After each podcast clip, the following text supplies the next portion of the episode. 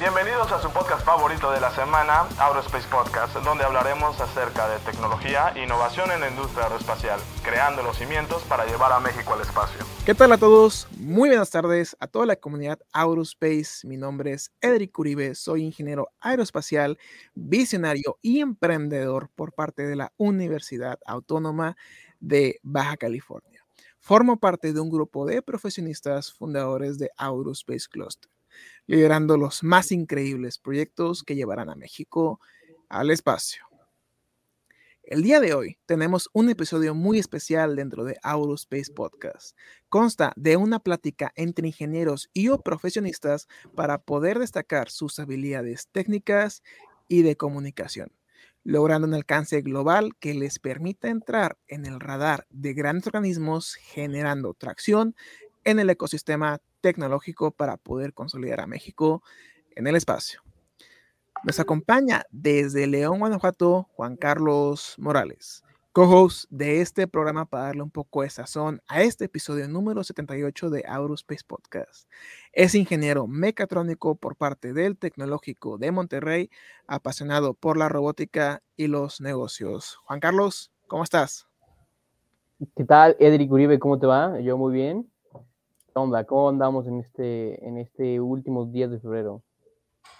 Fíjate que ahorita que ando de regreso aquí en, en mi tierra natal, en, en Tijuana, bueno, en la, en la, tierra donde, donde nos criamos, está haciendo un poquito de, de, frío, la sensación térmica pues sí está este, un poquito complicada, pero pues aquí estamos de vuelta en este programa para poder darle la, la mención eh, honorífica a uno de los, de los fundadores de la, de la, empresa de simulación más importantes de toda Latinoamérica. Entonces, pues muy contento de estar aquí de vuelta, Juan Carlos. ¿Tú qué tal uh -huh. allá en, en, León? ¿Cómo está el clima? Eh, bien, fíjate, está soleado y, y, y, pues normal, ¿no? Un poco de, de calorcito, pero tranquila esa parte del clima, estamos muy bien. De acuerdo, muy bien. Pues ahora sí que vamos a esperar aquí a nuestro host Fernando. Esperemos que se pueda unir en, la transmisión.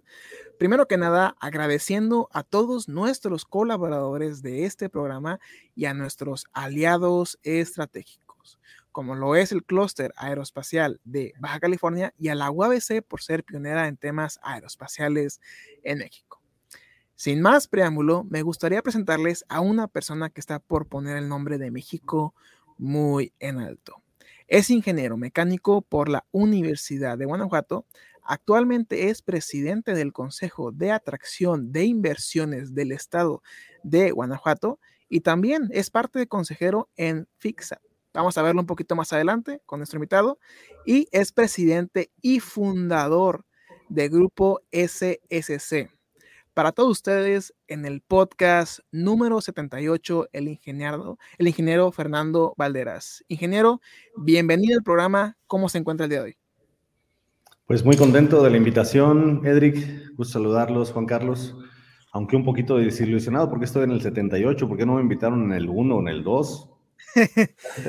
Fíjese que no tenemos ahorita el gran alcance. Estamos ahorita ya en eh, nuestro podcast, afortunadamente en estos meses logramos estar en más de 24 países y estamos en el top número 15 a nivel nacional de podcast de tecnología eh, en todo México. Entonces, nos hubiera encantado abrir este, este proyecto. De hecho, lo iniciamos en mayo del 2010, 2000, 2020, 2021. Perdón.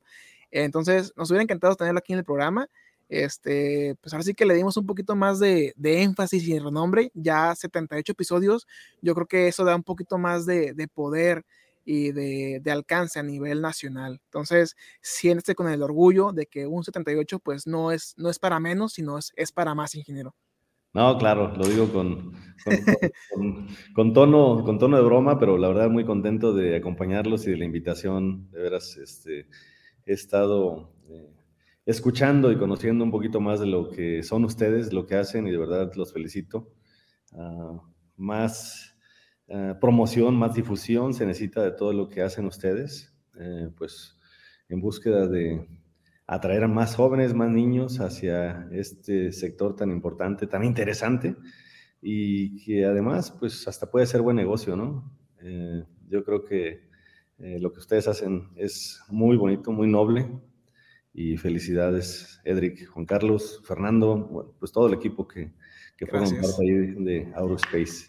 Sí, de hecho es un tema muy importante y que siempre hacemos un gran énfasis de que el dinero puede ser un medio o puede ser un, un método para poder llegar a ese punto que deseas, pero si en el transcurso de tu vida lo único que buscas es el dinero para hacer cosas que no agreguen valor a la humanidad, pues yo creo que no estás en el, en el lugar correcto. Nosotros como tal eh, usamos ese dinero, esa parte lucrativa para un, un, fin en común, que es eventualmente evangelizar, tratar de involucrar a estudiantes, a ingenieros, a empresas. Tenemos este hashtag que lo pueden ver en la parte de, de acá, que dice la cuádruple hélice. Eh, en este caso, pues eh, colaboramos con la parte académica, con la industria, con el gobierno y también con la sociedad. Entonces, de esta manera, el dinero va a ser un medio para poder apoyarnos entre todos y poder desarrollar. Ahora sí que México como país, país de primer mundo en tecnología, va a ser difícil, vamos a trabajar este, o remar en contracorriente, pero es, es un buen comienzo. Entonces, este, para no romper la costumbre de este podcast, ingeniero, me gustaría hacer la palabra a Juan Carlos para que le haga la primera pregunta. Juan Carlos, adelante. Claro, sí, a, mí me, encantaría eh, eh, pues saber cómo, surge todo, ¿no? Igual que como, a toda nuestra audiencia, desde que ingeniero mecánico, cómo se dio cuenta que eh, pues el diseño y, simulación de, estos mismos iba a ser pues no solo el pan de cada día, sino una herramienta esencial, ¿no? ¿Cómo, surgió todo eso desde aquellos días que estaba en, la Universidad de Guanajuato hasta, hasta hoy, ¿no? Si lo pudiera resumir brevemente o, o, pues nos cuente la historia más que nada. Ah, mira, muy buena pregunta, Juan Carlos. Y lo quisiera resumir, pero no está tan fácil. Claro, no. pero, pero se los voy a platicar un poquito. Eh, en algunas ocasiones, en otras ocasiones me han preguntado, me han hecho una pregunta semejante, ¿no? Eh, ¿Cómo empezó todo esto? O ¿Cuál fue el punto de partida? Y la respuesta de mi parte ha sido, es que eh, yo creo que yo estaba listo. Estaba listo para el momento. No necesariamente que soy listo, pero estaba listo.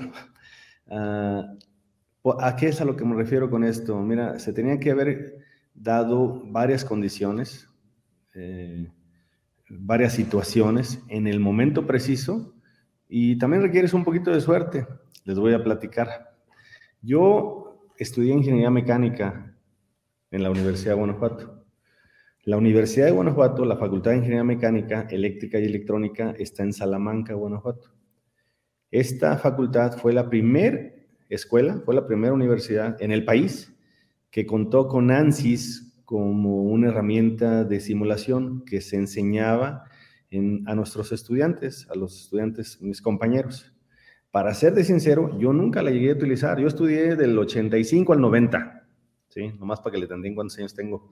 Del 85 al 90 yo estudié ingeniería mecánica.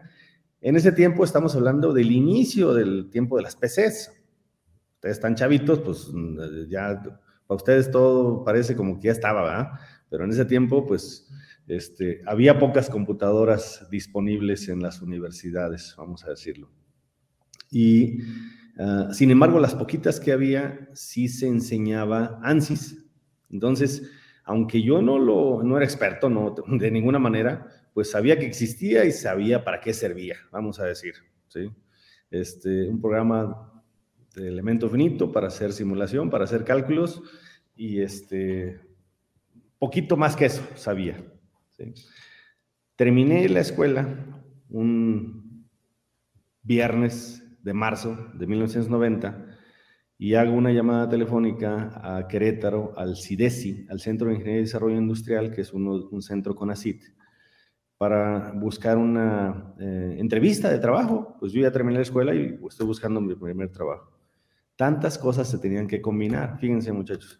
Me dicen, claro, sí, vente, eh, la entrevista la tienes aquí el martes.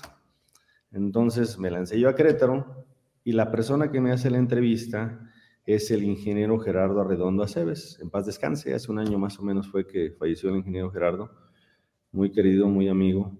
Este, y me hace algunas preguntas, me dice, a ver, eh, ¿qué estudiaste? Pues ingeniería mecánica. Ah, pues casi, casi yo lo vi palomeando ahí en un cuaderno, ¿no? Palomita. Este ¿En dónde estudiaste? Pues en la Universidad de Guanajuato.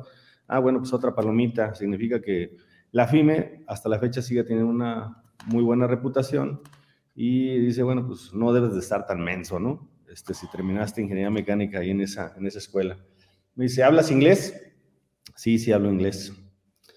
Yo soy de San Miguel de Allende y siendo de San Miguel, nosotros aquí estamos acostumbrados a convivir con muchísimos extranjeros, desde niños, ¿no? O sea, los vecinos, este, aquí los taxistas, los meseros hablan inglés, ¿no? Como en algunas otras ciudades turísticas del país. Entonces, de alguna manera, pues eh, no nada más porque en la escuela me hayan enseñado, sino también, pues le dediqué ahí algunos años en alguna escuela privada a aprender un poquito más de inglés. Además de que fueron tres veranos cuando yo estaba en la universidad que me lancé a Estados Unidos a trabajar. Y allá hice de todo, desde hacer paletas, vender paletas en carrito, este, lavar trastes, uh, servir mesas, etcétera, etcétera. Y claro, tuve la oportunidad de practicar más mi inglés en estos eh, veranos que me pasé en Estados Unidos, en Dallas, en Dallas, Texas. Texas. Entonces, eh, nuevamente, ¿sabes inglés? Sí, y no nada más lo sabía, o sea, no nada más lo leía, no nada más lo escribía, sino también lo hablaba perfectamente bien. Ah, me dice, ¿tienes visa? Sí, sí tengo visa. ¿Has vendido algo? Le digo, pues no, en realidad, este, bueno, sí, sí he vendido algo, paletas, literal, tal cual, paletas así de, carrito, así como los que nosotros estamos acostumbrados aquí a ver en México, nuestros carritos en la calle, ¿no? Y me dice, ¿sabes qué, Fernando? Eh, yo, te, yo te pensaba ofrecer trabajo aquí en el CIDESI, pero como que me gusta más que te vengas a trabajar conmigo. Yo tengo una empresa este, y estoy comenzando con mi empresa. Él, él había sido gerente de investigación y desarrollo de Tremec, que es una empresa en Querétaro que hasta la fecha sigue siendo pues muy importante, pero en esos tiempos era todavía más importante. Mucho del desarrollo de Querétaro parte o surge a partir de esta empresa y podemos conectar muchos puntos en el camino, pero no nos alcanzaría la plática este, eh, el día de hoy. Pero bueno, entonces, si se fijan, se dan muchas condiciones. Ah, y me dice, oye, ¿y alguna vez has utilizado ANSYS?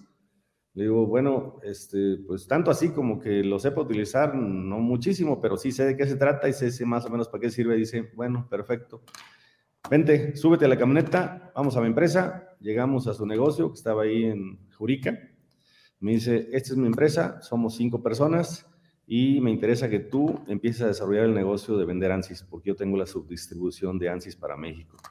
Y tú serías el gallo, o sea, no hay nadie más, lo tienes que aprender, lo tienes que, te tienes que capacitar, lo tienes que vender y pues ese es tu rollo, ¿no? Las otras personas hacían otro tipo de cosas en la empresa, eh, hacían instalaciones electromecánicas, un software de eh, CAD-CAM, etcétera, etcétera. Entonces, se fijan, ¿qué tantas cosas tendrían que haberse eh, coincidido al mismo tiempo para que esta situación se diera? Que hablaba inglés, que era ingeniero mecánico de la Universidad de Guanajuato, que sabía de ANSYS, cuando menos un poquito, que hablaba inglés, estaba listo. De alguna manera, es como que Dios, si ustedes quieren verlo, o el, destino, me tenía preparado este camino, casi, casi, pues aquí es donde vas a, vas a entrar tú. Y claro que era algo interesante porque eh, me pagaba poquito, pero yo así lo entendí como, bueno, en el CIDESI me van a pagar tanto, pero el ingeniero me va a pagar por mitad. Sí, pero no importa. Me la juego, me arriesgo, este, no tengo nada que perder, estoy recién salido de la universidad este, tengo todo por crecer. Lo peor que puede pasar es que este, aprenda mucho aquí, ¿no? Y, este, y pues sí, así fue como en 1990, en marzo de 1990, comencé a trabajar en una empresa que se llamaba eh, Neotec, Nuevos Equipos y Técnicas de Querétaro. Y ah, pues empecé a aprender a utilizar el software. Mi entrada fue dura, fue difícil, ¿no? Porque no había nadie más que me enseñara eso aquí en México.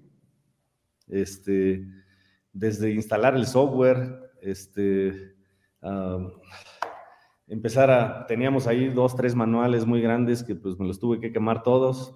Y pues en cuestión de dos o tres semanas, el ingeniero me dijo, ya está listo porque tienes tu primera demostración. Así, tal cual.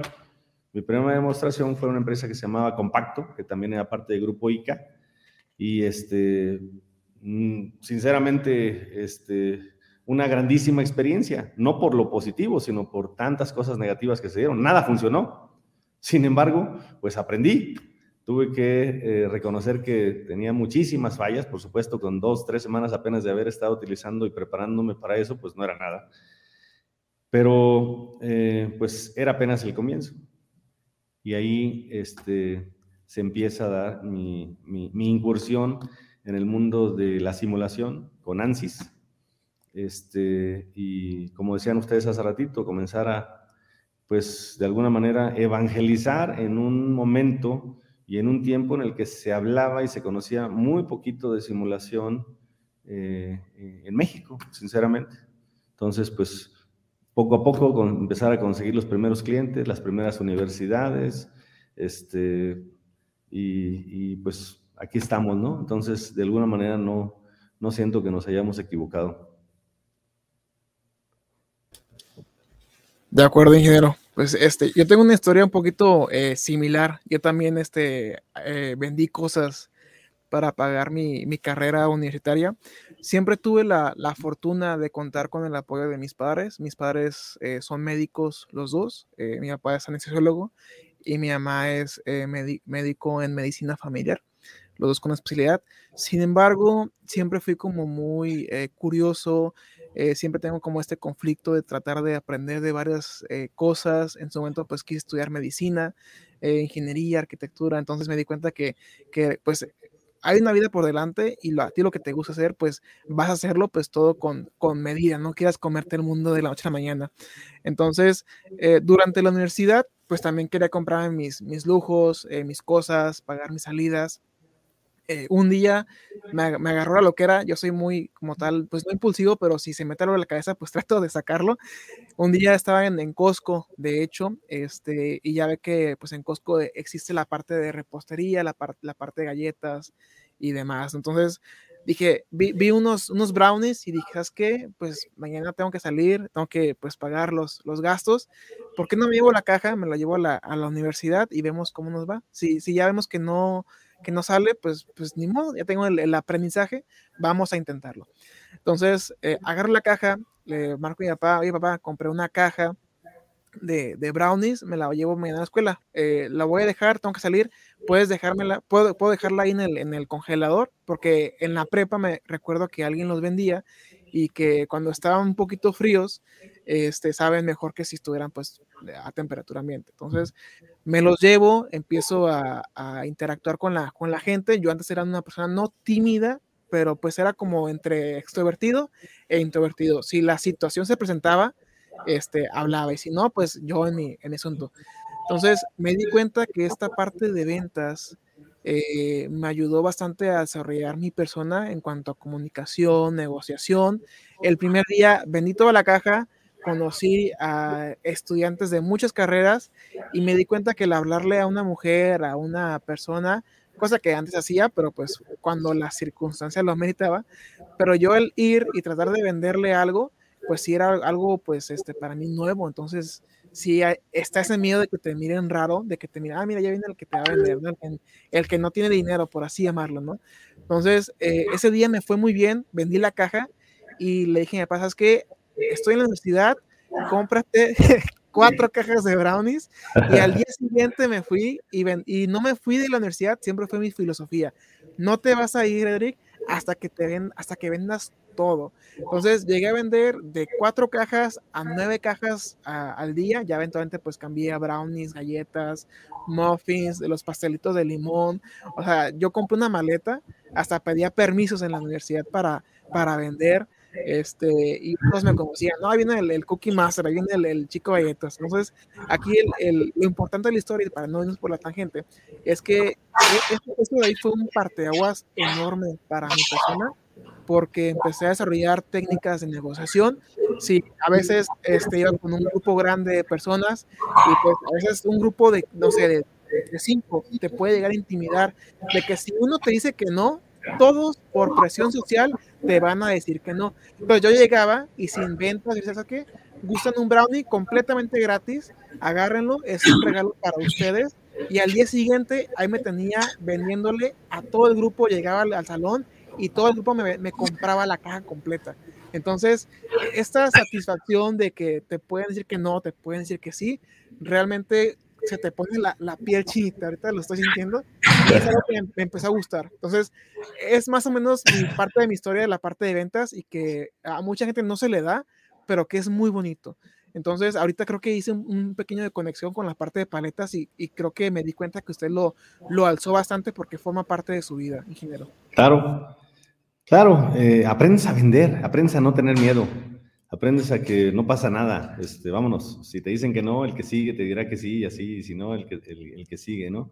Oye, Edric, no les pregunté antes, esto es, esto es podcast, ¿no? Entonces, de alguna manera no, no, este, yo tengo un montón de videos, imágenes cosas por el estilo que este, pudiera compartirles, pero bueno, entonces estamos limitados únicamente al, tema del audio, ¿verdad? Ah, como usted guste, si usted gusta ponerlo, eventualmente si usted nos da el permiso, este video sale en YouTube después del podcast. Este, Entonces, si usted gusta compartir un video, adelante. Este, todos modos, invitamos a la gente que eh, vea el video directamente en YouTube o si gusta este, compartirlo, no tenemos ningún problema, ingeniero. Mira, este, es que estoy pensando a ver si puedo compartir aquí la, pantalla. De acuerdo. A ver si, a ver si. A ver, ya lo, si ya, si ya, lo Muy bien, ya lo voy a agregar. Eh, lo agregamos aquí en la pantallita. Muy bien.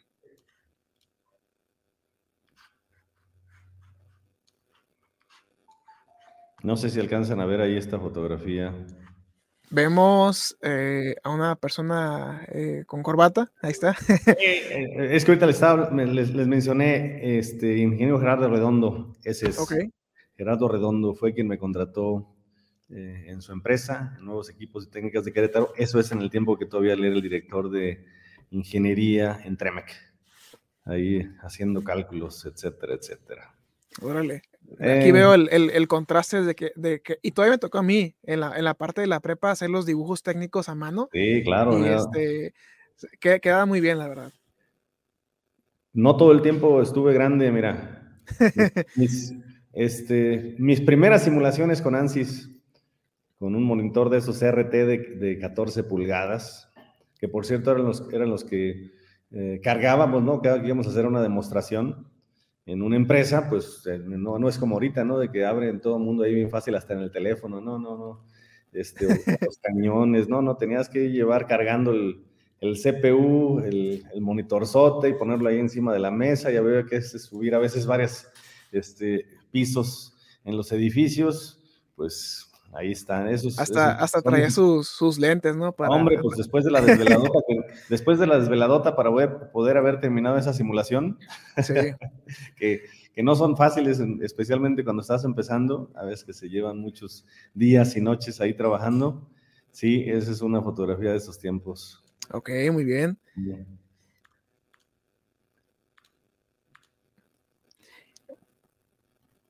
Bueno, ingeniero, y usted, usted mencionaba que, en la parte cuando se fue a estudiar a Estados Unidos y que eventualmente pues regresó a, México, este, eh, ¿qué, tan, digamos que aquí existen dos tipos de ramificaciones. Una de ellas es irse en la parte, digamos, de people management, en la parte de ventas, crear tu propia empresa, y otra es directamente irse a la parte técnica. Entonces, de cierta manera, usted eh, siguió con su camino técnico porque pues, eh, en la parte de ventas y más en la parte de business to business o ventas técnicas, punto de parte, este, pues se requiere saber tanto el proceso como eh, la fabricación y el, derivado de, de, esa parte. Entonces, usted de cierta manera se siguió preparando para poder vender de una mejor manera, no solamente en la parte de comunicación y negociación, sino también en la parte técnica, o en lugar de tener a su ingeniero ahí al lado y, oye, tú, este, no sé, este, Manuel, ¿tú qué opinas? ¿Se, puede hacer esto? Sí, ah, ok, mira, sí se puede hacer esto. O sea, de cierta manera, usted siempre se preparó en la parte técnica y también en la parte de comunicación, o cómo fuese esa transición desde salir de la carrera al no contar ningún tipo de soft skills más que la venta de, de, paletas, ya hacer pues un, un este, ingeniero de ventas como tal.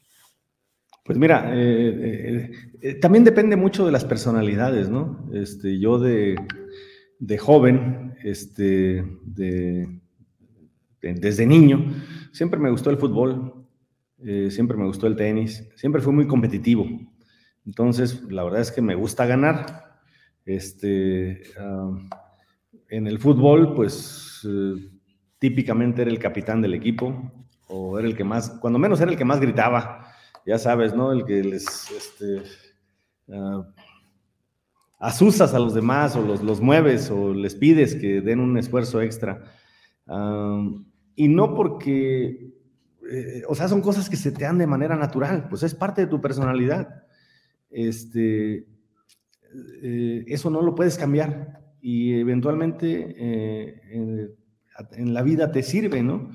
Porque pues te da a lo mejor cierta capacidad de liderazgo o de comunicación o de habilidades, como tú mencionaste ahorita, de soft skills, pues para poderte mover y con cierta naturalidad y confianza en un ámbito en el cual cuando yo empecé tenía 22 años y pues empezaba a tratar de vender un software eh, completo, complejo, caro, un software este, a lo mejor este, pues que estaba eh, comenzando su camino aquí en México y que pues no teníamos realmente muchos antecedentes, no había realmente eh, en quién respaldarme y este, pues por lo mismo requerías todas las habilidades que tuvieras a tu favor, que pudieras utilizar, como tú ahorita estás mencionando, soft skills, pues para poderte tener buena comunicación con, con, esos, con esos clientes, buenas demostraciones, pero también siendo yo el único que estaba haciendo esto,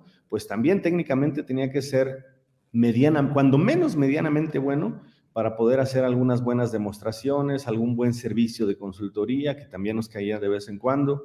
Este, pues todo iba de la mano. Eh, este, no, no podía separar una cosa de la otra, ¿no? Eh, yo creo que así nos pasa a muchas personas que comenzamos una empresa y pues no tienes más en quién recargarte, ¿no?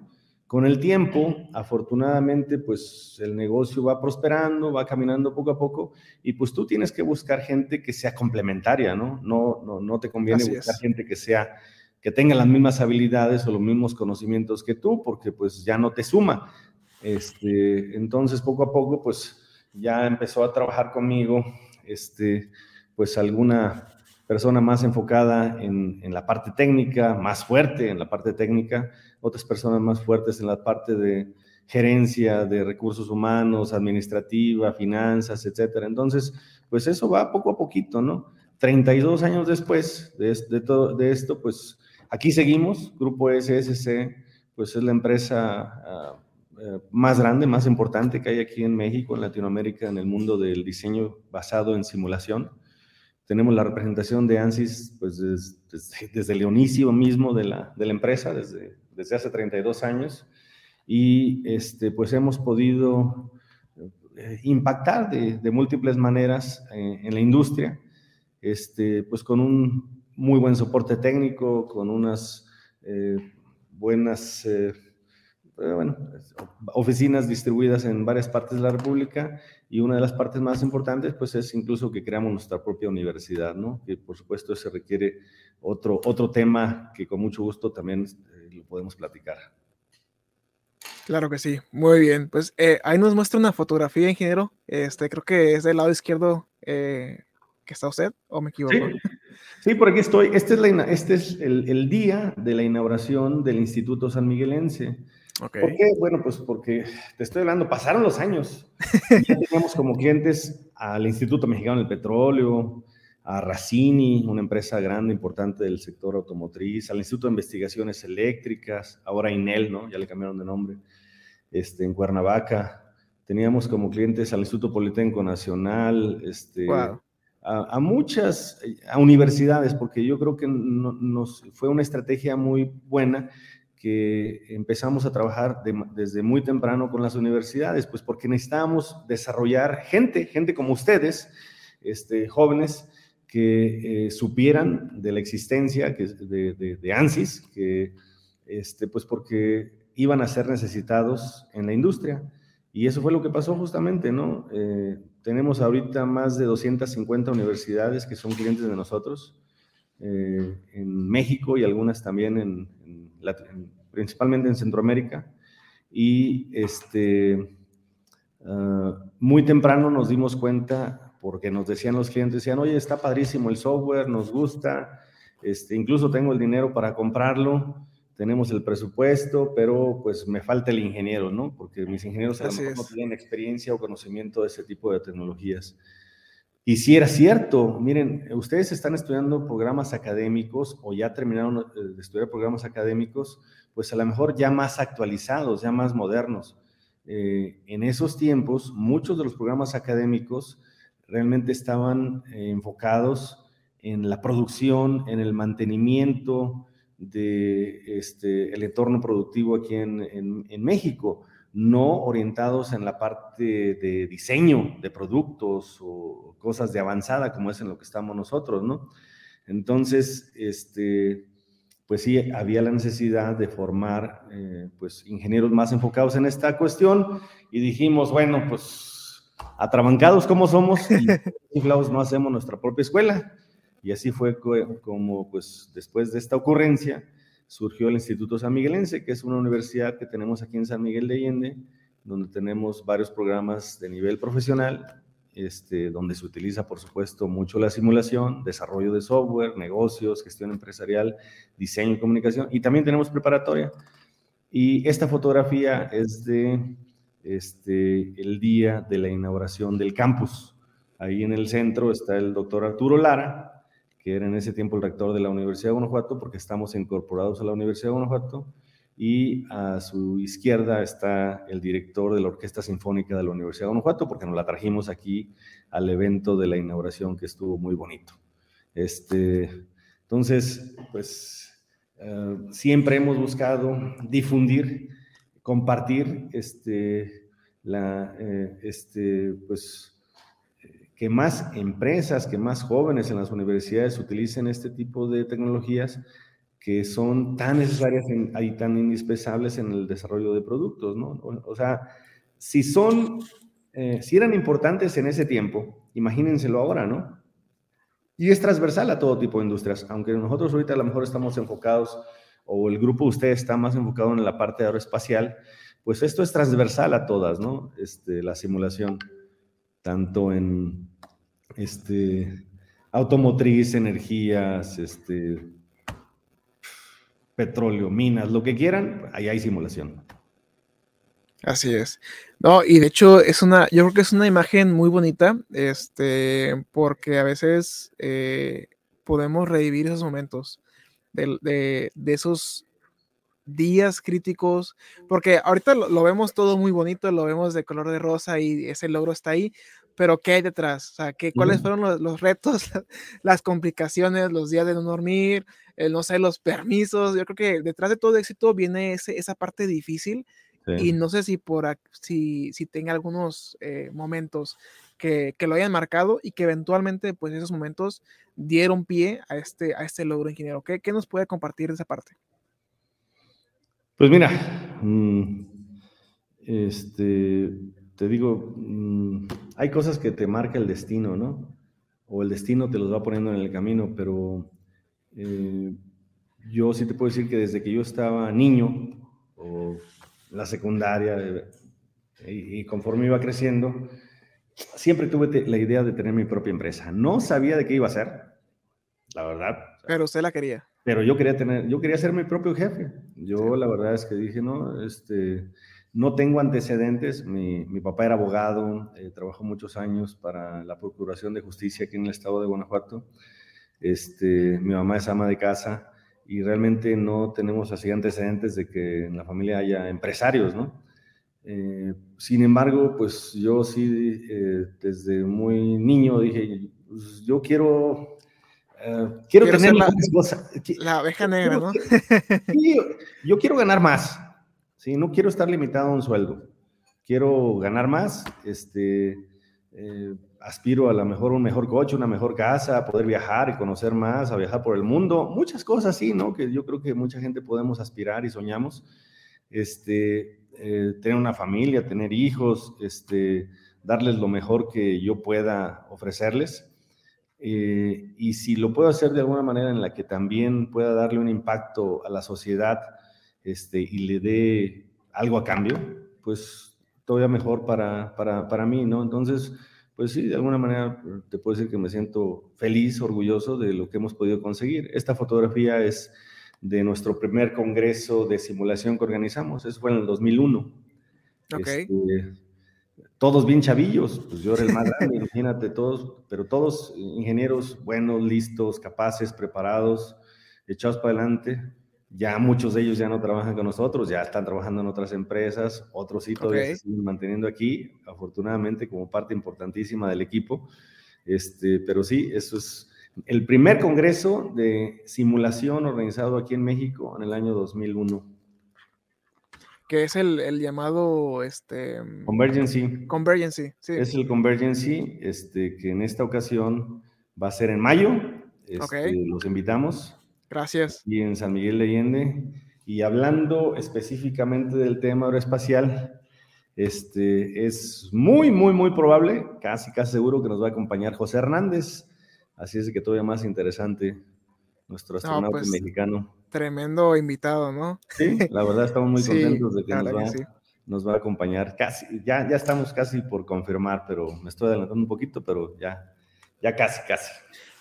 Y nosotros, que, que, bueno, en lo particular hablo, eh, hablo sobre, sobre mí, este, manejan una temática por cada, por cada congreso, cada evento, o se mantiene como alguna formulita. No sé. Sí, cada año eh, tratamos de manejar diferentes enfoques.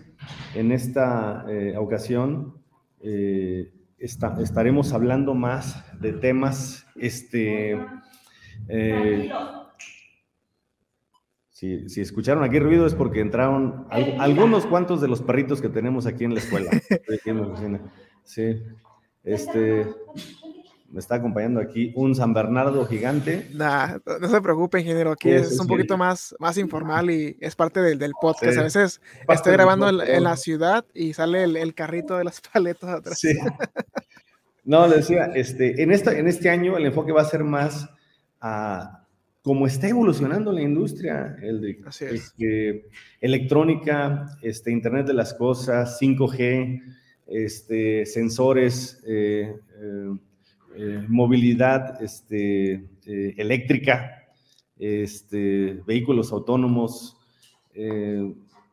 yo creo que si como empresas, como universidades, si no estamos trabajando, preparándonos para entrar en estos sectores, pues entonces ya estamos tarde, ¿no? Porque hay muchísimo, muchísimo que hacer aquí en este, en, este, en este entorno. Y aunque todavía no haya tantísimas empresas en el país que estén desarrollándose eh, en este sector, pues las va a ver y se están transformando muchísimas, ¿no? Imagínense todas las empresas del sector automotriz que tenemos en México, que su modelo de negocio ha estado basado en este, pues, la combustión interna, ¿no? Todas esas empresas pues están teniendo que cambiar y este, de- desarrollar nuevos productos pues, para, para vehículos eléctricos, ¿no? Eh, entonces, imagínense la cantidad de oportunidades que se están creando y desarrollando precisamente para jóvenes como ustedes. Ok. Y justamente este, me- me gustaría abordar eh, nuevamente la parte de los, de los inicios. Eh, entendemos que usted le tocó un punto ideal, idóneo, eh, tuvo, ahora sí que eh, no me gustaría usar la palabra como bandeja de plata, sino que las cosas se alinearon y usted tomó la oportunidad. A veces dejamos ir esas oportunidades y ya no regresan. Entonces, ¿cómo usted ve el contraste cuando usted inició hace 32 años, si mal no, no me equivoco y me corrige, ahorita en la actualidad? No sé, ¿cuál, cuál sería la diferencia si una empresa eh, alfa este, trata de, de iniciar con, e- con esta parte de ANSYS? ¿Qué, qué tanto hay de, de competencia? ¿Qué tan difícil es? ¿Qué tanta este, mm, eh, restricción o, o, eh, repelación, no sé, la palabra ahorita la, la encuentro, por parte de universidades, de empresas que ahorita ya cuentan con una fidelización con, con Grupo SC o con alguna otra empresa. ¿Qué, qué, qué tanto contraste hay de hace 32 años con la parte actual, ingeniero? No, pues es eh, el día y la noche, este, ah, es una diferencia eh, brutal, aunque se siguen manteniendo ciertas cosas, ¿no? Cosas, hay cosas que eh, nunca cambian, ¿no? Pero eh, mira, eh, de tener cero clientes, ahora tener, pues, no sé, más de 800 clientes, más de 250 universidades, pues tenemos una base de clientes muy importante. Por mucho, ANSYS es el software que más se utiliza, no solamente aquí en México, sino en el mundo, este, por las empresas, por las universidades, para hacer simulación y desarrollo de sus productos, por mucho. Este, eh, ANSYS en ese tiempo 1990 era una empresa que tenía, no sé, este, 150 empleados. ANSYS, ANSYS, que, cuya eh, matriz sigue estando en Pittsburgh, en Pensilvania. Y a pesar, de, ANSYS nació en 1970, entonces para el 90 pues tenía 20 años, ¿no? Pero seguía siendo una empresa pequeña, 150, no llegaban a 200 eh, empleados. Ahorita es una empresa que cotiza en la bolsa en Nasdaq, es una de las top 100 eh, de Nasdaq. Este, tiene un valor de mercado de más de 25 mil millones de dólares. Este, ah, el precio de las acciones anda ahorita cerca de los 400 dólares por acción. Em, es, este, es, es, el literal, es el monstruo del, del, del software de la simulación en el mundo.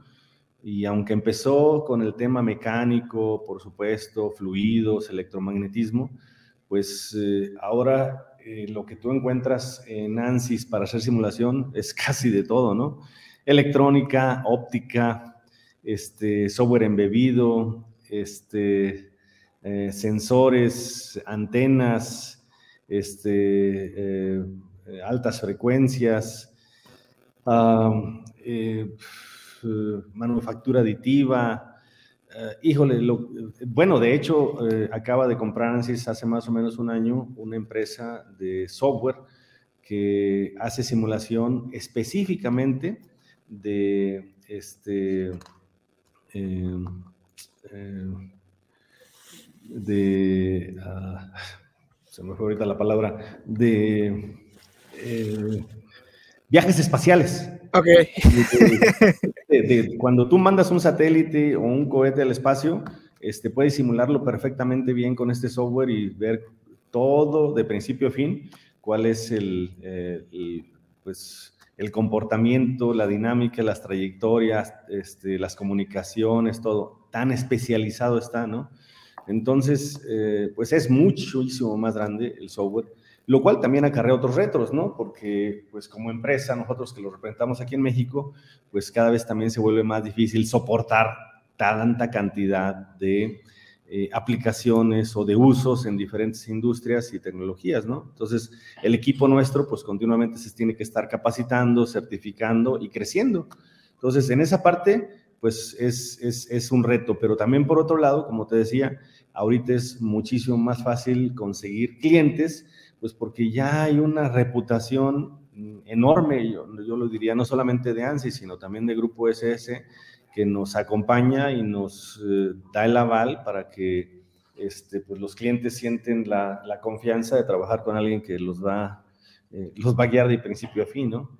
Y si debemos, si hablamos desde el punto de vista de precios, pues también es, es otro tipo de precios, ¿no? Ahora existen eh, tecnologías de simulación de ANSI sumamente accesibles en comparación de hace algunos años, ¿no? Ahorita, este, casi, casi, este, como empresa, como individuo, pues si de veras lo quieres tener, no, no hay muchas trabas para que lo tengas, ¿no? Si quieres ingenieros, es mucho más fácil conseguirlos en las universidades, o, o gente que ya dejó de trabajar en alguna empresa y que lo utilizó durante muchos años y ahora están disponibles. Entonces, el entorno es muchísimo eh, mejor eh, en, la actualidad, por supuesto, y, la simulación sigue siendo relevante. Eso no ha dejado de serlo, al contrario, cada vez lo es más, pues porque estamos siempre en búsqueda de minimizar los costos en las empresas eh, y, este, y el acompañamiento de la simulación, pues es importantísimo para lograr esto, ¿no? De acuerdo. Muy bien. Eh, pues antes de darle aquí la, palabra a, Juan Carlos, ¿qué nos pudiera compartir de, esa imagen? ¿Ese, ¿Ese de ahí es usted, ingeniero? Soy yo, por increíble que parezca. Es el primer día de clases del Instituto San Miguelense. Ahí estoy poniendo mi nombre en el pizarrón. Y eh, este, estoy poniendo mi nombre en el pizarrón y diciéndoles a los muchachos, mis primeros este, alumnos, 11 alumnos fueron los que conseguimos cuando abrimos la escuela.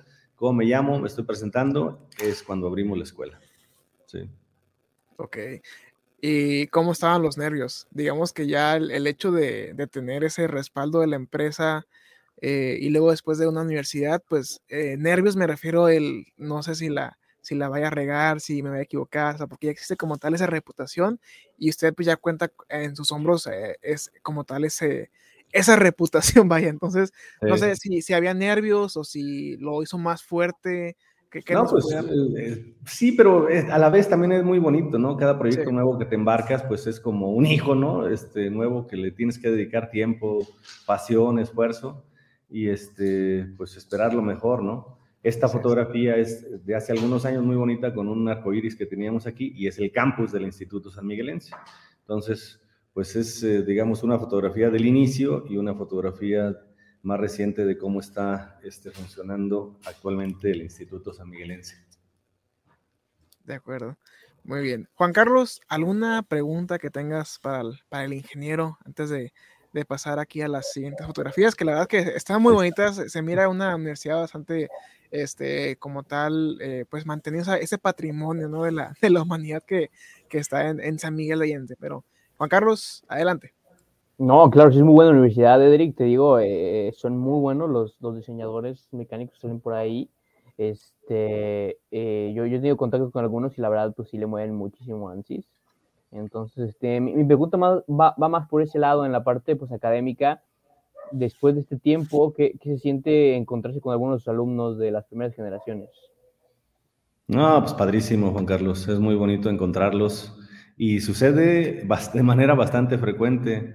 Eh, este, justo hoy este, me visitó aquí un exalumno que ahora trabaja para una empresa en San Luis Potosí que se llama Daikin, este, y pues regresa, ¿no? Esta es su casa gente también que trabajó con nosotros en Grupo SSC y que pues también eh, siendo un mercado tan competitivo por talento, este, por gente con experiencia, pues más de alguno este, se lo roba, ¿no? Nuestros mismos clientes se, llevan a nuestros, a nuestros ingenieros, especialmente después. Nos dicen, oye, necesito un curso de estos complejos, ¿no? De los difíciles Claro que sí, tenemos al ingeniero, te lo mandamos, les da el curso y chácate, sácatela, se quedan con él, ¿no? es, es un mercado muy competitivo para poder mantener el recurso humano. Hay que estar continuamente renovándonos y, este, y preparando más jóvenes, más, más gente. Entonces, cuando uno los encuentra, pues también los ve uno con mucho cariño, con mucho gusto. Tenemos gente que está trabajando pues, en General Electric, aquí en Querétaro, en, el, en GIQ tenemos gente que está trabajando en Valeo, en Continental, en Bosch, este, pues por todos lados, ¿no? La de Huawei, aquí en Querétaro, en Monterrey, en Monclova, por todas partes andan, ¿no? Y, particularmente esto se da, eh, digo, cualquier día nos caen aquí visitas, ¿no? Pero eh, luego, justamente cuando es el Congreso, pues nos visitan más, ¿no? Porque vienen ahora ya como clientes y este, pues nos damos ahí un abrazo, eh, nos agradecemos mutuamente y este, pues es padre, ¿no? A veces hasta una cervecita nos tomamos, ¿por qué no? O un tequilita. Así es, ingeniero. Y esa fotografía que nos muestra atrás un, barco. es que es parte de lo que, de, de, de, tantos años, ¿no? Este, De lo bonito en lo cual uno está uno metido, pues nos ha permitido viajar y tener como clientes a muchas empresas, a, eh, estar metidos y ver de primera mano y sentir y tocar cosas que muy poca gente tiene acceso. esta es una fotografía de eh, la autoridad del canal de Panamá, es el mero canal de Panamá, son clientes de nosotros y pues ahí nuestro amigo, este, el ingeniero, este, nos hizo favor de darnos un tour por las instalaciones completitas, ¿no? Las, porque tiene más de 100 años que se hizo el, el canal y hasta la fecha, pues seguía operando con esas mismas máquinas y bombas de tantísimos años. Entonces nos dieron tour ahí por todas esas instalaciones que de verdad son increíbles y pues ahí estamos este, viendo pasar los barcos en las Si me permite, ingeniero, perdón, este, interrumpir, de cierta manera, Grupo STCC estuvo involucrado en alguna operación en ese canal de Panamá ¿O fue... Ampliación, en, en, particularmente en la ampliación del canal de Panamá, ellos utilizaron ANSYS para hacer eh, muchas simulaciones, tanto de fluidos como de análisis estructurales, en la ampliación del canal de Panamá, que fue, pues, ha sido un proyecto que duró varios años, de varios miles de millones de dólares. Wow. No, es bastante impresionante, ¿no? El, el, el, que ustedes están en México, pues los, los les hablen directamente desde toda Latinoamérica. Sí, ahí estamos. Ok. Sí, no, estamos en, este, en las esclusas, mira. Wow. Las esclusas del canal de Panamá. Pero bueno, hemos estado en, este, en el, instituto, eh, en Laguna Verde, por ejemplo, ¿no? Este, de la Comisión Federal de Electricidad, este, allá en Veracruz, en la planta este, nuclear de Laguna Verde, pues también ahí hemos estado, ¿no? Y es bien, bien interesante ver los, los teléfonos rojos que tienen comunicación directa con la Presidencia de la República, con la Secretaría de Defensa Nacional, con eh, Protección Civil en caso de alguna emergencia, ¿no? Que afortunadamente no se ha dado y Dios nos libre, ¿no? Pero, pero pues sí, ahí están, o sea, son reales los, los teléfonos rojos que, existen hasta la fecha ahí en esas instalaciones. Entonces, y, te digo, en el camino, pues tantísimos proyectos, ¿no? Este es el, Ah, el tren ligero de Minneapolis, Minnesota, que desarrolla, ayudamos a, desarrollarse, a desarrollarlo para Bombardier Transportation hace ya más de 20 años. Que, de hecho el, el, metro de la, de la ciudad, yo, yo, yo, no conozco mucho la Ciudad de México, pero me di cuenta que el metro es, está hecho por Bombardier, si mal no recuerdo, ¿verdad? Sí, efectivamente, Los, los, los, carros del ferrocarril son hechos por Bombardier, que antes era, antes era una empresa eh, paraestatal que se llamaba Concarril en Ciudad Sagún. Eh, pero luego en eh, tiempos de eh, Carlos Salinas fueron vendidas muchas de estas empresas y la compró Bombardier Transportation. Entonces, en este caso, este tren ligero fue desarrollado y hecho para este, la ciudad de Minneapolis, en Minnesota. Pero fue completamente diseñado y construido aquí en México, con muchísima, muchísima simulación. Entonces, pues son un montón de proyectos. Este, Ahí están, este es, este es el, trenecito, aquí están algunas de las simulaciones. Este, pero bueno, son muchas, muchas cosas este, después de tantos años. Este, la inmensa mayoría muy buenas, ¿no? Felizmente. Ok, muy bien. Pues yo creo que sí, es, es bastante este, emotivo el que usted reviva todos estos momentos. Y me gustaría hacerle dos preguntas que van de la mano. La, primera de ellas, usted hace 32 años, cuando inició este, este proyecto, ¿cuál era la visión en ese momento de grupo SSC? O sea, ¿cuál era eh, ese, esa meta final y si la cumplieron o si se excedieron de esa meta, ingeniero? Pues yo creo que sí la hemos cumplido, sinceramente. No quiero sonar así demasiado sangrón, espero no sonarlo, pero este, eh, pues queríamos tener un impacto, un impacto positivo a nivel nacional y yo creo que lo hemos conseguido. Mira, eh, por ejemplo, solamente para ponerte algún ejemplo, eh, en 1998 nos habló uh, un ingeniero que se llamaba Thomas Smith, Tom Smith, nombre así medio como casi casi como de cliché, ¿no? Este, de, General Electric Aircraft, este, de Cincinnati, y nos dice, oye, entiendo que ustedes son quienes venden ANSYS en México. Este, estamos pensando hacer algunas eh, simulaciones allá, algunos proyectos, y pues necesitamos del apoyo de ustedes, ya que ustedes son los de ANSYS, y todas nuestras simulaciones las hacemos con ANSYS. Entonces, pues voy a ir a visitarlos, perfecto. Llegó por acá, estuvo en México y eh, pues estuvimos acompañando a un par de entidades, a Cominsa en Saltillo y a eh, el CIATQ en la ciudad de Querétaro, pues que les dieron básicamente dos toritos, dos toritos que tenían que resolver con ANSYS, dos proyectos de simulación. Ninguna de estas entidades en ese momento contaba con ANSYS, sin embargo sí sabían de turbomaquinaria.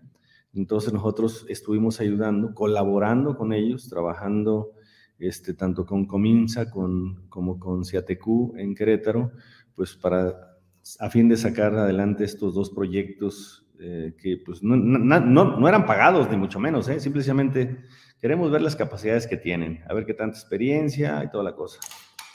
Pues resulta que donde más les gustaron los resultados y también porque a lo mejor incluso la ciudad, la logística, la cercanía, muchas cosas fue en Querétaro. y poquito tiempo después, este, así es como inicia General Electric GIQ en Querétaro, que ahorita, pues, bueno, ahorita han disminuido un poquito la cantidad de ingenieros, pandemia y muchas otras cosas, pero en su momento pico llegaron a tener casi 2.000 ingenieros en el campus de General Electric en Querétaro. Y pues ahí estuvimos nosotros involucrados, pero desde la primera llamada, desde el, desde el principio, ¿no? Entonces son cosas de las cuales pues eh, nos podemos sentir muy contentos, muy satisfechos que hemos participado en cosas importantes en el desarrollo de, de, la industria, del diseño, de la innovación. Este es un lugar donde se diseñan turbinas de aviones, literal. Okay. Este, y este, pues así como en, este, en, ese, en esa ocasión, pues ahí, así Acompañamos en su momento a Delphi en Ciudad Juárez, a Ford en la Ciudad de México, a Bosch en San Luis Potosí, a Continental, etcétera, que han venido a poner pues grandes, grandes centros de ingeniería aquí en México. Y ellos mismos lo dicen, ¿no? Sus líderes, sus directores, bueno, pues lo que pasa es que hay muchos ingenieros muy jóvenes con ganas de aprender, este, y pues son más baratos como cinco veces más baratos que lo que nos costarían en Alemania o lo que nos costarían en Estados Unidos. Entonces es como a no-brainer, ¿no? O sea, como pues ni le piensas, claro que pones esos centros de ingeniería aquí en México y pues afortunadamente tenemos la suerte de que pues, todos son clientes de nosotros. Este, Schneider Electric en Monterrey, etcétera, etcétera. Hay muchos y que ah, pues los hemos acompañado, los hemos capacitado, pues les hemos vendido muchas licencias de ANSYS, los hemos conectado con las universidades donde pueden encontrar a los ingenieros y los contraten. Este, eventualmente, pues creamos nuestra propia universidad, este, estamos formando nosotros mismos también nuestros propios ingenieros que también están colocando en estas empresas. Entonces, pues, pues sí, yo creo que eh, sinceramente y sin temor a equivocarme, hemos conseguido muchísimo más de lo que en un momento dado al principio hubiéramos pensado, sinceramente. Pero son las cosas, el logro de hoy, pues ya es el pasado y mañana tienes otro reto enfrente. Así es. Y así la semana que entra, y cuando te das cuenta, pues pasan el tiempo, pasan los años y de pronto algo que parecía impensable, pues ya, ya, ya, ya hasta quedó atrás, ¿no? Ya, ya, ya lo hiciste y quedó atrás. ya tienes que estar pensando en otros retos nuevos, ¿no? Y que de hecho justamente eh, le dio el clavo, ingeniero, porque la siguiente pregunta era, ok, ahorita ya cumplieron, pero dentro de los 32 años que vienen, ¿cuál sería la meta de Grupo SSC? Esa es una muy buena pregunta. Mira, eh, Grupo SSC, eh, ah, particularmente en los últimos dos, años con la pandemia, este, desarrolló una plataforma de e-learning donde estamos capacitando ya no a cientos de ingenieros o de estudiantes al año. Ahora estamos realmente capacitando y certificando a miles de ingenieros, ya no nada más de aquí de México, sino también de, de otros países hispanohablantes que están utilizando nuestra plataforma para aprender a utilizar ANSYS, también CATIA. Este, eh, tenemos más o menos unos 32, 33 cursos arriba en la plataforma eh, son bastante accesibles. Eh, tenemos paquetes incluso dirigidos específicamente para estudiantes y profesores que son todavía muchísimo más baratos. Entonces, el impacto que estamos teniendo y que esperamos que, que, tengamos en los siguientes años, pues es todavía mucho más grande porque estamos democratizando el acceso a este tipo de tecnologías, porque yo creo que ustedes no me dejarán mentir, en muchas ocasiones, aunque la universidad cuenta con el software, cuenta con el equipo de cómputo, a veces les hace falta ya sea el maestro, el instructor, los manuales, el material, el tiempo, el tiempo o, la, este, o, que, o, como no forma parte de la currícula oficial de, de, las materias, pues entonces a lo mejor el alumno no le pone tanta relevancia al tema, ¿no? Y lo pasa de lado. Entonces, a través de esta plataforma, pues todo el que quiera eh, y tenga una computadora en su casa, porque también pueden acceder a ANSYS estudiantil, pues pueden aprender eh, el, uso de, tecnologías de simulación, pues eh, de una manera ya este, muy simple, muy rápida, este, bajo su propio ritmo, en su propia casa, este, son este, autogestionados los cursos. Entonces, eso nos está funcionando muy bien y por allá pensamos que va mucho el crecimiento eh, este, de, Grupo SS por la parte de capacitación y de expandir muchísimo más nuestra presencia, ¿no? Porque ya con, con más gente preparada, pues eh, se abren más oportunidades pues para colocar más software en las empresas y, yo creo que hay algo en lo que todavía debemos, ¿no? Sinceramente. Eh, yo creo que tenemos un área de oportunidad todavía muchísimo más grande para tener penetración en las pymes, eh, este, que tienen una gran necesidad de utilizar tecnología. A veces no saben que no saben, porque no han tenido acceso, no saben para qué sirve, pero una vez que nosotros les mostramos la facilidad de uso, el costo, que ya es, es muy barato, pues les gusta mucho la idea y empiezan ya como clientes, ¿no?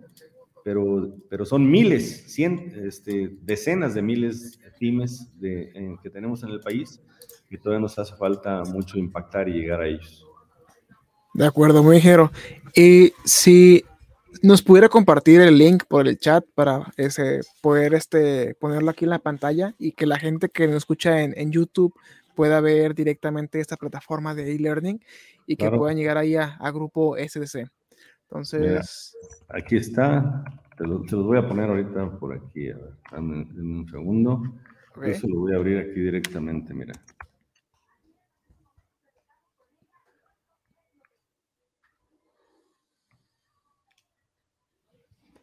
Muy bien. Está la tienda en línea. Este, cualquiera puede comprar un curso utilizando tarjetas de crédito, American Express, incluso pagando en el OXXO. Puedes comprar este, el curso que tú quieras o los cursos, por aquí están todo la, este, el contenido disponible. Y la plataforma jala muy bonito. La verdad, este, hemos recibido tremendos elogios y felicitaciones por muchos de personas, tanto de manera individual como por las empresas que lo están utilizando y que están capacitando en la plataforma. Ok. por aquí les estoy enseñando un poquito esto, ¿no? Pero sin embargo les voy a compartir la liga aquí en el, en el, chat. En el chat. De acuerdo, muy bien. Pues se mira bastante, este, eh, bueno, yo, yo, considero que dentro de la pandemia este tipo de cursos despegó también, ¿no? O sea, fue algo que, que fue exponencial o, o sí considera que hubo algún crecimiento solo lineal, ingeniero. No, no, no, tremendo, muchísimo, ¿eh? A nosotros, este, sí te puedo decir que nos ha ido bien, vamos, desde el punto de vista este, de nuestro crecimiento por la parte de, ahí ya se los... Ok, aquí lo tenemos. Este, como te decía antes, capacitábamos a cientos de personas al año, pues porque todos nuestros cursos eran presenciales. Ahora se están capacitando literal miles de personas. Tenemos ahorita ya casi 8 mil usuarios de la plataforma en menos de dos años. Wow. Sí, es, es, es de veras muy bonito y, y, y, de veras los testimonios que nos dejan son este, pues, muy buenos. Les gusta mucho eh, cómo, cómo, están aprendiendo el uso de estos, de estos software. De acuerdo. Pues para toda la gente que nos escucha en Spotify, en Apple Podcasts, en Amazon Music o en cualquier centro de distribución de contenido, eh, pues así que de audio o en caso de YouTube, Twitch o Facebook o cualquier tipo de plataforma de redes sociales, aquí tenemos el link en pantalla y si es audio es www.gruposcsc sierra sierra coca.com diagonal y learning. Entonces, pues ingeniero, gracias por compartir parte de su trayectoria. Gracias por compartir los, eh, las plataformas que maneja, los retos que, que ha desarrollado. Este, y antes de pasar a la sección eh, de preguntas generales, no sé si Juan Carlos quiere hacer una pregunta final para nuestro invitado de honor del podcast número 78. Juan Carlos. Claro, no, más que nada, pues este, eh, pues gracias por, por, el tiempo y sin lugar a duda, eh, eh, pues reconocer que lo que se ha hecho es, es, importante para pues no solo su comunidad, sino para todo México y toda Latinoamérica y, y pues muchas gracias por, por su tiempo y, y, por todo esto que, que, nos comparto y espero que pueda, a, pues, eh, que a más personas llegue esto y, y que esas personas puedan formar parte de esta comunidad de diseño mecánico y hagan pues de esto lo más que se pueda, ¿no? Así es, Juan Carlos. Eh, no sé si estén viendo ahorita ahí un video ¿Sí? eh, que les Sí. puse, pues es un video, porque no toda la gente sabe qué es la simulación. A lo mejor por ahí hubiera eh, platicado un poquito, ¿no? Dice, bueno, ¿y qué canijos es la simulación? No, si nos ¿Qué puede platicar, te- tenemos tiempo. que ¿Qué es la simulación Pero- de dinero? Pero la para toda la simulación, al gente. final de cuentas, pues es, es, eh, son estas herra- herramientas o, eh, o estas tecnologías que te permiten eh, en una computadora, en un software, obtener información, datos muy, muy cercanos a lo que es la realidad, como si ya tuvieras un producto, un proceso en operación. Entonces, ¿por qué se utiliza? Pues porque, por ejemplo, en el caso del tren ligero, oye, tenía que pasar incluso pruebas de impacto, ¿sí? Y se hicieron las pruebas de impacto. Pero, oye, ¿qué tan viable es que construyas físicamente un tren y lo choques, porque literal lo tienes que chocar, este, y que no funcione chin, este, no resistió las condiciones que tenía que eh, este, resistir eh, para que pues pasara las eh, certificaciones. Híjole, eso es costosísimo, ¿no? Pero costosísimo. ¿Qué pasa si te apoyas con la simulación? Ah, pues este, identificas dónde puede haber dónde puede haber fallas, dónde puede ser mejorado el diseño y entonces, pues de manera numérica, pues mejoras tu diseño este, y pues te ahorras muchísimo dinero en hacer pruebas físicas, ¿no? no sé, hay muchísimas empresas, por supuesto, cuentan con sus propios laboratorios, sus propios departamentos de este, este, experimentación, pero la simulación es clave para todos, ¿no? Digo, eh, últimamente se ha vuelto, a mí siempre me ha gustado la Fórmula 1, pero últimamente aquí en México, pues claro, se ha puesto más de moda con el Checo Pérez, ¿no? Pero. Todos los equipos utilizan simulación, este, eh, vemos los guamazos que se ponen los coches y cómo resisten esas cabinas, ¿no? Hechas de, materiales súper ligeros, de materiales de fibras de carbono, este, y han salvado tantas vidas, ¿no? En el caso de los pilotos, pero cuánta simulación hay detrás a fin de que eso pueda suceder. Resisten fuego, eh, no se diga la aerodinámica, ¿no? Este, son velocísimos esos autos, pero hay, hay túneles de viento donde estás este, probando la aerodinámica de los, de los coches, pero antes de los túneles tienes muchísima simulación, pues porque ahí es mucho más rápido eh, ver eh, los resultados, ¿no? Y además los ves en tres dimensiones y puedes hacer cortes y puedes obtener todo lo que tú necesites este, eh, de una manera muy, muy precisa, ¿no? Muy, muy cercana a la realidad. Entonces, este, por eso es que es muy, muy utilizada la simulación. Y se utiliza el teléfono que traen ustedes, ¿no? Si es Apple, si es Samsung, tiene muchísima simulación de ANSYS. Este, y los coches Teslas que se manejan solos tienen tantísima simulación de ANSYS. Este, y los, seis, eh, los, cohetes de SpaceX, ¿no? Que ahora, pues padrísimo, vemos cómo este, hasta son re, reutilizables, ¿no? Las, este, eh, la primera sección y, pues eh, vemos cómo aterriza nuevamente o este, regresan a tierra de una manera espectacular, tantísimas simulaciones que tienes que tener para poder hacer eso. Pero no solamente se, se utiliza en cosas muy complejas, ¿no? O muy, se utiliza en, en, en un horno de, de, este, de, una estufa, en un refrigerador, o sea, se aplica realmente en todo. Eh, este, en los siguientes sectores donde vemos más crecimiento, sobre todo va a ser en el sector este, médico, eh, donde ya se están empezando a hacer simulaciones de operaciones, porque al final de cuentas las operaciones de corazón o de una arteria, pues son una simulación de fluidos.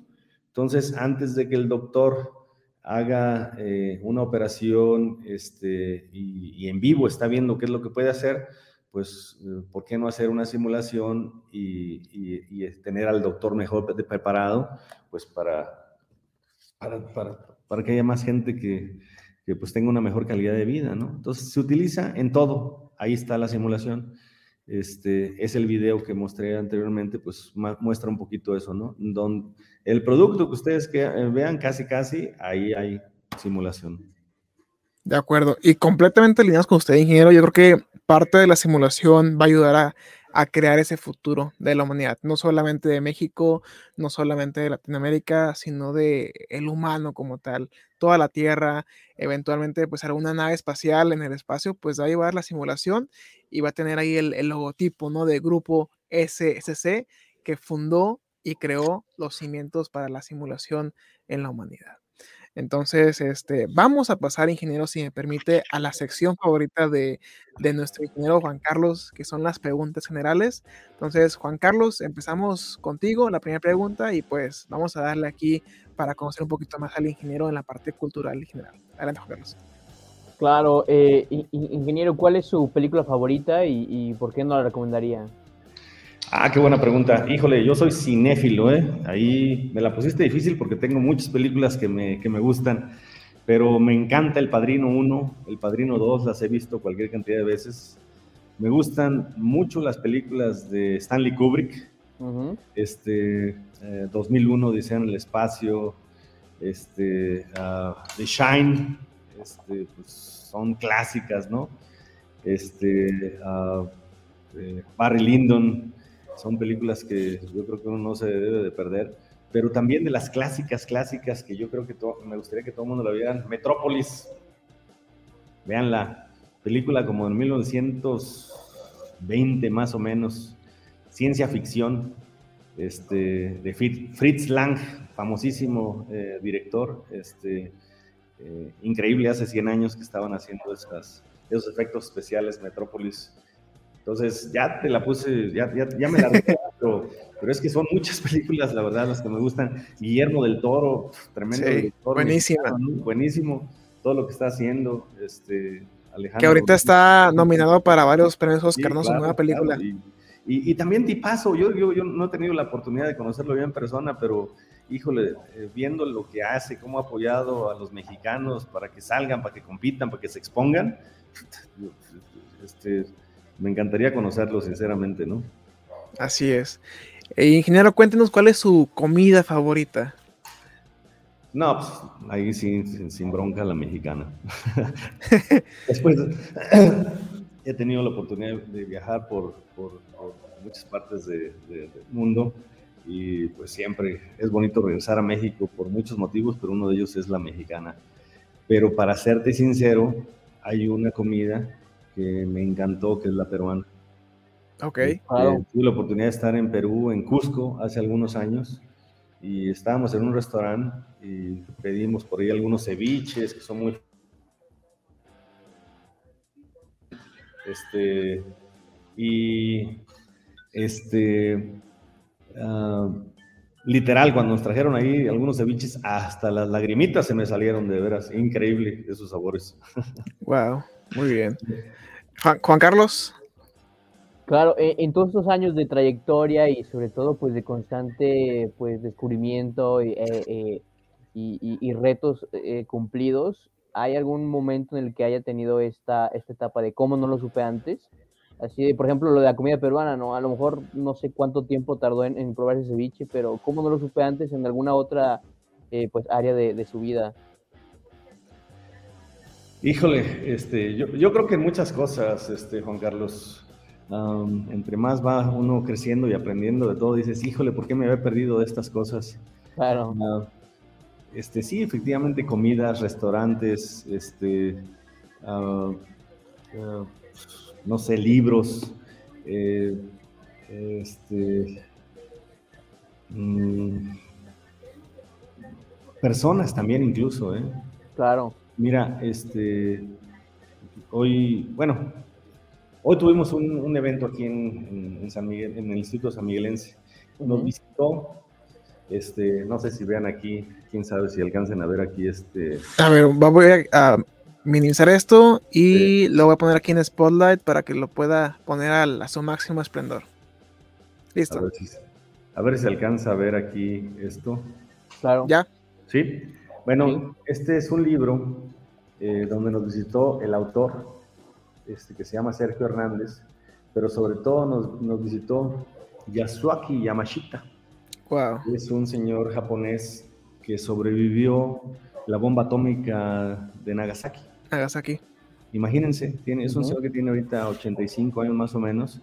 Vive aquí en San Miguel de Allende hace, no sé, unos 25 años. Es artista, hace cerámica, hace pintura. Y de veras, muchachos, les voy a compartir ahí la liga porque la grabamos, la, la plática, la conferencia que nos dio pero yo creo que tenía llorando a medio auditorio. Es una experiencia de vida este, tan rica, tan increíble, este, como un niño de seis años tuvo que pasar por ese infierno de sobrevivir este, una bomba atómica, jóvenes. Y la relevancia que tiene eso ahorita, ¿no? Cuando vemos cómo pues hay guerra por allá en Ucrania. En Ucrania. Rusia, pues todavía toma más relevancia y cómo todo el mundo, pues deberíamos estar en busca de la paz, ¿no? Pero este, más con, con Yasuaki, que de veras es un señor increíble, este, lo que tuvo que vivir, lo que tuvo que soportar, la discriminación que en mismo Japón tuvo que sufrir, porque los pocos sobrevivientes que, que hubo, pues eran discriminados, ¿no? Porque la gente pensaba que estaban contaminados y que pues les iba a causar enfermedades a otras gentes, ¿no? Entonces, es parte de las razones por las cuales él en el 68 se vino a vivir aquí a México y que está tan feliz de vivir aquí en México y pues él ya tiene, es mexicano, no habla perfectamente. Pero lo que voy es, ¿cómo no lo conocí antes? Claro. me hubiera gustado, digo, qué bueno que lo estoy conociendo ahorita, pero digo, siendo yo de aquí de San Miguel de Allende y él viviendo aquí hace muchos años, yo no sabía de esto. Y siendo un pueblo chico, sinceramente, no, yo no lo conocía, yo no, yo no sabía que, que aquí estaba el señor, y él ha dado conferencias y pláticas en Nueva York, en, Europa, en, este, en muchas partes aquí en México, eh, a pesar del dolor que le da, porque le causa dolor, por supuesto, recordar todo esto que sufrió cuando, cuando niño, ¿no? Esta tremenda tragedia. Entonces, son de esas cosas que, dices, bueno, pero ya lo pero, pero, este, no, no, no hay tiempo que perder para poder seguir aprendiendo de más gente así, ¿no? Así es. Hoy era el día, hoy era el día que lo iba a conocer, ingeniero. Eh, hay una razón y sabemos que es la mejor opción posible. Entonces, eh, de mi parte, mi última pregunta sería, si su vida fuera sacada de un libro, ¿cómo se llamaría ese libro, ingeniero? Mm. Yo creo que eh, como te decía hace ratito, cuando, bueno, cuando empecé, eh, estuve listo. Claro. O estar listo. Eso fue lo que ha pasado con mi vida, de alguna, de alguna u otra manera, y combinado con mucha suerte. Muy bueno. Ingeniero, de mi parte es todo. Le dejo que ya Juan Carlos el micrófono para que le haga la, la última pregunta y ahorita nos presume su, su avión nuevamente. Juan Carlos. Claro, nosotros a, todos nuestros invitados al podcast le hacemos esta, esta pregunta, que ya es una, una quiniela en sí. Entonces, este, ingeniero, ¿cuándo cree usted que el humano llegue al planeta Marte en mes y año para pues, nosotros ponerlo en, en, en esa parte ¿no? del, del, de la quiniela? Y si gana, ganaremos todos juntos. Sí, y va a haber un premio ya al, al ganador, vaya. Eso va a estar padre. Eh, anticipando ese futuro, yo le tanteé unos 10 años. Mes, este, el mes de mi, de mi cumpleaños, marzo, y para festejar todavía más, el primero de marzo de dentro de 10 años, que es mi cumpleaños. Entonces, pues, anticipamos pues, que el, primero de marzo es su cumpleaños, ingeniero. Primero de marzo, primero de marzo, dentro de 10 años, este, estaremos llegando a Marte. Muchos seguramente apoyados por ese canijo Elon Musk, que es increíble. sí, sí, la verdad que hace, hace sus, sus cosas, eh, sus eh, desbalaches, pero pues tiene un buen motivo, ¿no? Sí. Entonces, este, ahora sí que cuéntenos su, su imagen del, del, avión, ya la hemos comentado, pero pero qué bueno que, lo tocó, que sacó la imagen para poder compartirlo con toda la audiencia que lo escucha. Sí, mira, pues este es el, el Halcón 2, este es el, el primer avión mexicano en los últimos tal vez 70 años, porque sí se desarrollaron, sí se diseñaron, se construyeron aviones en México en los años 20, en los años 30. ¿Por qué razón dejaron de hacerse? Pues lo desconozco. Sí, de hecho creo que acá en, Baja California se hicieron varios en Mexicali, sin mal no recuerdo. Sí, estoy seguro. Este, ¿Por qué razón se dejarían de hacer? Pues no sé, este, lo desconozco, pero pues retomando este, este asunto, pues una empresa acá en la región que se llama Horizon Tech, este, pues ya hizo realidad este sueño, este es el Halcón, ya tiene unos 5 o 6 años trabajando en este proyecto. Este es el Halcón 2, que es el, ya es el avión de producción, este, donde pues por ahí aparece nuestro logotipo, un poquito chiquito, Grupo SSA y por supuesto también el de ANSYS, porque nosotros estamos muy pegados en ese acompañamiento para hacer de que, esto sea una realidad. Este, con software, con asesoría, con capacitación, etcétera, etcétera. Eh, la empresa eh, empezó en Querétaro, bueno, primero en la Ciudad de México, luego en Querétaro y la producción ya de estos aviones que se van a empezar a producir ya los primeros ya para, para entrega a clientes en este año, pues se estará haciendo acá en Celaya, en Guanajuato. Entonces, este, pues algo de lo cual también nos podemos sentir ahí muy contentos. Y yo creo como mexicanos también, ¿no? Porque pues estamos regresando al aire y ahí es donde debemos de permanecer, este, siempre innovando y aunque este es un avión eh, pequeño de dos plazas, hecho de material compuesto, pesa menos de 500 kilos, utiliza gasolina este, premium, este, ah, va a tener este, paracaídas balístico para que caiga, en caso de alguna emergencia, que esperemos que no sea, pues caiga todo el avión completito, soportado por el, paracaídas. Está principalmente orientado como avión para escuelas, o de enseñanza, este, de reconocimiento, este, y pues también de, diversión, ¿no? Que puedas agarrar tú tu propio avioncito, llegues a la playa, pero este es el primero y ya se está, ya se está planeando el desarrollo de un cinco plazas, este, que esperemos que en algunos años también ya está disponible, pero este es un primer gran logro de nuestro amigo Giovanni Angelucci, que es el empresario detrás de eh, Horizontec. De acuerdo. Muy bien, ingeniero. Pues ahora sí que gracias por compartir esas imágenes. Sinceramente es la primera vez que, que, un invitado comparte imágenes y eso va a ser este, el diferenciador, el capítulo 78 del ingeniero Fernando Valderas, que en este caso pues va a ser un episodio tanto visual como auditivo. Entonces, Juan Carlos, bueno, antes de cerrar este episodio, ingeniero, de por qué medio lo pudiéramos contactar, eh, si alguna empresa, algún estudiante, algún ingeniero quisiera tomar un curso, ¿por qué medios se pudieran comunicar con usted, ingeniero? Mira, por ahí les compartí la página de Grupo SS, gruposs.com. Okay. Está. El teléfono de la empresa es 415-152-0547. ¿Sí? ahí agrego eh, la página de la empresa y que sería www.gruposssc.com y el teléfono de la empresa. Vamos a pegarlo aquí también y también para que los que escuchan este episodio en Spotify o en cualquier otro centro de distribución lo puedan tener a su alcance. Entonces sería 415 1520 547. Así es, es el teléfono aquí de la empresa. Eh, y, nos mandó un último, un último link. Sí, eso, es porque pues también estamos un poquito metidos igual que ustedes. Los que tengan curiosidad, métanse dragonestereo.com. Ok. lo pueden bajar la aplicación de las tiendas eh, de apps gratis, por supuesto. Y ahí tenemos streaming de programas hechos aquí en el Instituto San Miguelense.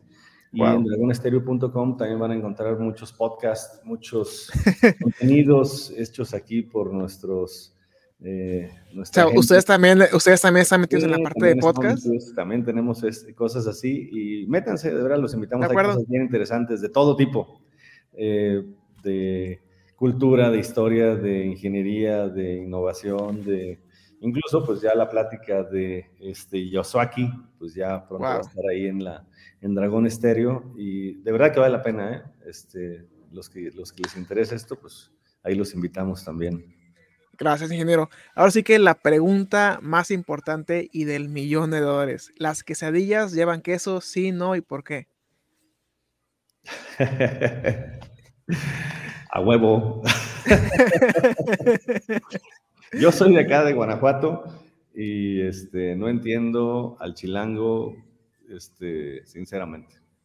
No, no, no, este, perdónenme la vida, pero no entiendo cómo una quesadilla no puede llevar queso. Sí. Muy bien. Pues gracias, este ingeniero. Juan Carlos, ¿de qué manera cerramos con broche de oro este episodio número 78 con el ingeniero Fernando?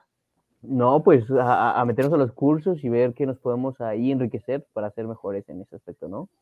Muchas gracias por todo y, y así cerramos, ¿ok? Claro que sí. Ingeniero, si nos puede compartir su, experiencia dentro de este podcast, qué le pareció, si es similar a los que ustedes hacen, si, si se la pasó, eh, tuvo un momento ameno, no sé qué, si nos puede compartir. Ahora sí que el, tipo de conversación que aquí llevamos, si es algo que, que usualmente hacen con algunos otros medios, no sé, ¿qué, qué nos puede compartir este podcast, ingeniero? Ah, pues bien padrísimo, muy divertido. Yo pensaba que íbamos a durar como 15 minutos y ahí vamos como dos horas. ¿Verdad? sí, este, no, la verdad es que los felicito, estoy muy contento de, por poder aprender un poquito de ustedes, de compartir algo de la experiencia. Este, y los felicito, de verdad, está, está padrísimo. Este, sigan haciendo esto, que no lleguen a 78 nada más y ahí se queden, que ojalá que lleguen a 780 o 7800. Este, y está bien padre, los felicito. Eh, Gracias. Ahí, este, con mucho gusto les puedo compartir ahí eh, los datos de algunas otras personas que, este, por supuesto, que también tengan pláticas como esta, este, porque vale mucho la pena difundir eh, la innovación, la educación, este, especialmente en el área donde ustedes están, en la, en la parte de... La historia y los casos de éxito también. Exactamente. Hay veces que estamos tan acostumbrados de, y rodeados de malas noticias, de, de tantas cosas malas que pasan en nuestro país, que no podemos eh, este, esconderlas, ¿no? No, no, no, no trata de meterlas abajo del tapete, pero eh, yo sí creo que lo que tú decidas hacer con tu vida, con tu tiempo, lo que veas, lo que escuchas, está directamente relacionado con el éxito que tú vas a tener más adelante. Si tú te rodeas y escuchas cosas negativas de una manera constante, pues es seguramente, seguramente lo que estarás generando o lo que estás como proyectando, ¿no? Entonces, lo que ustedes están haciendo es cosas positivas, son cosas buenas y este, los felicito, muchachos. Gracias, ingeniero. Pues ahora sí que aquí tuvimos al ingeniero Fernando Valderas y los invitamos aquí a, Dragón Estéreo para que escuchen los, los podcasts de grupo SDC. Y para poder finalizar, voy a compartir nuestro próximo evento que de hecho vamos a tener a, diferentes, bueno, a diferentes invitados de la parte espacial pero específicamente, ahí sí, perdón por, por taparlo, ingeniero. No, no, ya, ya, te quité yo mi imagen. pero tendremos justamente el ingeniero Carlos Franco, que tenemos el podcast con él, ya lo grabamos, sale en los próximos días y nos va a platicar sobre las soluciones para modelación de propulsión de cohetes con ANSYS, el cual también Grupo SSC ha sido patrocinador de este evento, dando algunas licencias en la parte de ANSYS y esperemos que este primer acercamiento con ellos ayude a fortalecer la relación y esperemos que dentro, perdón, dentro de 32 años podamos tener eso, esa historia que pudo llevar a México al espacio. Entonces, ingeniero, gracias por todo su tiempo, gracias por su colaboración. Encontramos a una persona muy transparente, muy tranquila, con ganas de compartir. Casi siempre, pues hay una historia detrás y, pues estamos muy agradecidos de poder generar esta conversación y, de poder abrir esa puerta con todos ustedes, ingeniero. Gracias. Al contrario, de veras, muchas gracias a ustedes, Edric, eh, Juan Carlos. Felicidades. Y este, el día que quieran darse una vuelta por aquí en San Miguel, en las oficinas, en el Instituto San Miguelense, pues bienvenidos, ¿no? Aparte, no está tan feo San Miguel, patrimonio cultural de la humanidad. Vamos a tomar la palabra y ahí estaremos. Gracias. Entonces, pues Juan Carlos, eh, gracias por tu tiempo también. Yo me despido. Mi nombre es Edric Uribe. Me encuentran como Edric Uribe en cualquier red social. Y pues sin más que decir, Ignition 4 a la vuelta de esquina, marzo, jueves 10 y viernes 11. Entonces, hasta luego y que pasen excelente fin de semana. Ingeniero, buena tarde. Buenas tardes. Adiós. Hasta luego, hasta luego. Gracias por escucharnos. Si te gustó este episodio, compártenos en redes sociales. Encuéntranos como Aurospace Technology Cluster. Te esperamos en la siguiente edición. Hasta la próxima.